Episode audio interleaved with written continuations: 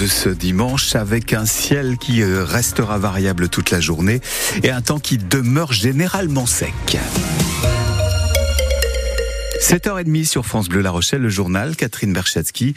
Et ça reste, Catherine, compliqué de prendre le train ce dimanche. Oui, la grève des contrôleurs hein, qui court jusqu'à euh, demain matin 8h euh, entraîne la suppression en moyenne d'un train sur deux, TGV, Ouigo ou Intercité. Si vous comptiez vous rendre à Paris aujourd'hui au départ de La Rochelle, quatre trains sur neuf sont supprimés, comme par exemple le train de 8h47 dans l'autre sens en provenance de la gare euh, Montparnasse.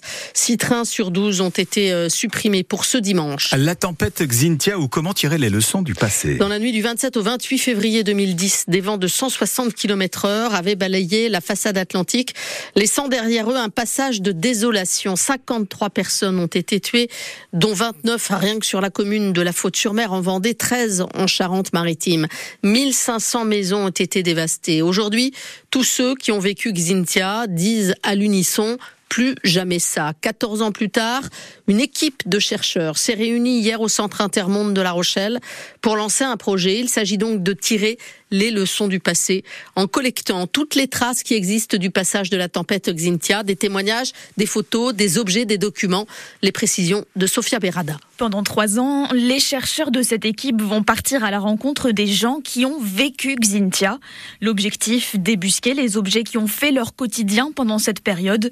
Sylvie Grenet est l'archiviste en charge de cette collecte. La photographie d'un petit objet ou une photographie euh, pour une assurance. Cet amas veut dire quelque chose, veut dire un état de l'environnement, euh, un état de confusion peut-être et de désespoir de la personne qui l'a photographié. L'idée, c'est d'en faire une immense bibliothèque numérique pour créer un site de référence.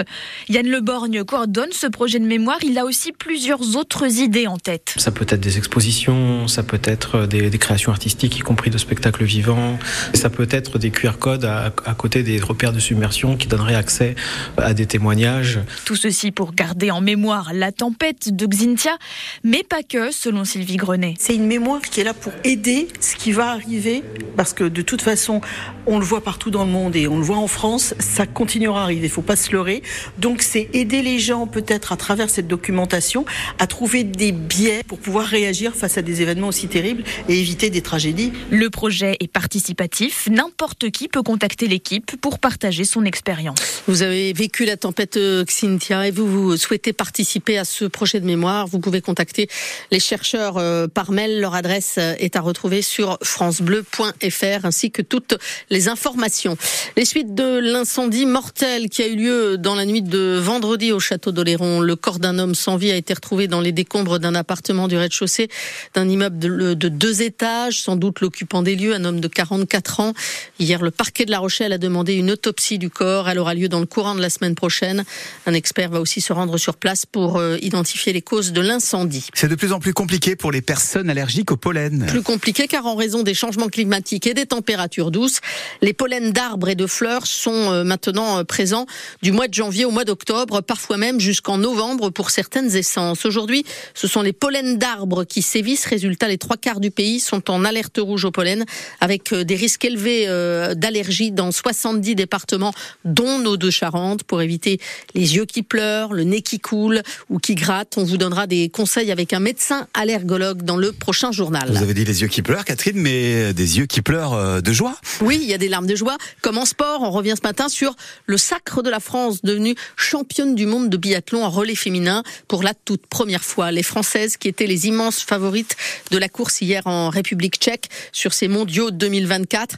La Marseillaise a donc euh, raisonné pour la cinquième fois en dix courses et on ne s'en laisse pas, hein, Julien Laurent. C'était la plus attendue de toutes, oui, parce que les Françaises sont les meilleures cet hiver. Mais Julia Simon, ultime relayeuse hier, l'apprécie presque encore plus sa quatrième ligne d'arrivée franchie en vainqueur sur ces mondiaux tchèques. Parce que maintenant on fait des mondiaux incroyables et d'accrocher cette médaille qui nous échappait depuis un petit moment et de la plus belle des, couleurs, c'est un gros soulagement aussi là et c'est plein de, plein de bonheur. Bon, pour le suspense, dirons-nous, il y a bien eu quelques petites frayeurs. Trois balles de pioche quand même pour Julia Simon sur son dernier tir et avant ça, 45 secondes de retard sur la tête quand la troisième relayeuse Justine Brezas-Boucher a été lancée par Sophie Chauveau qui a peiné face aux cibles avec au final deux anneaux de pénalité en ski. Voilà, j'ai vraiment euh, voulu me prendre ma revanche euh, sur les skis pour euh, ramener le relais le plus vite possible à, Justine et, je remercie vraiment les copines en fait d'avoir fait un si beau travail. Franchement, elles ont été monstrueuses et je les remercierai jamais assez pour cette journée incroyable qu'elles me permettent de vivre. J'ai la médaille d'or,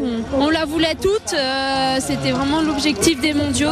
Franchement, c'est trop cool quoi. Et oui, l'or mondial aussi désormais pour Sophie Chauveau grâce à cet historique relais féminin des Bleus, comme ses trois autres copines, Lou Jean-Mono Laurent, Justine Brezas-Boucher et Julia Simon, qui en avaient déjà gagné une chacune sur les deux relais mixtes. Julia Simon qui peut même réaliser le grand chelem de médailles sur ces mondiaux euh, cet après-midi à partir de 14h15 à l'issue de la masse start de clôture. Ça serait sa sixième médaille en autant de courses, dont déjà 4 en or. En rugby, décidément, le Stade Rochelet a du mal à se rapprocher du top 6, synonyme de phase finale, mais les jaunes et noirs sont pour l'instant à la traîne. Et la défaite euh, hier à Lyon, 28 à 17, leur fait perdre encore une place au classement. Les Rochers sont 9e avant de se déplacer la semaine prochaine à Perpignan, Perpignan 1. Euh, le régime euh, du match est à retrouver bien sûr sur francebleu.fr.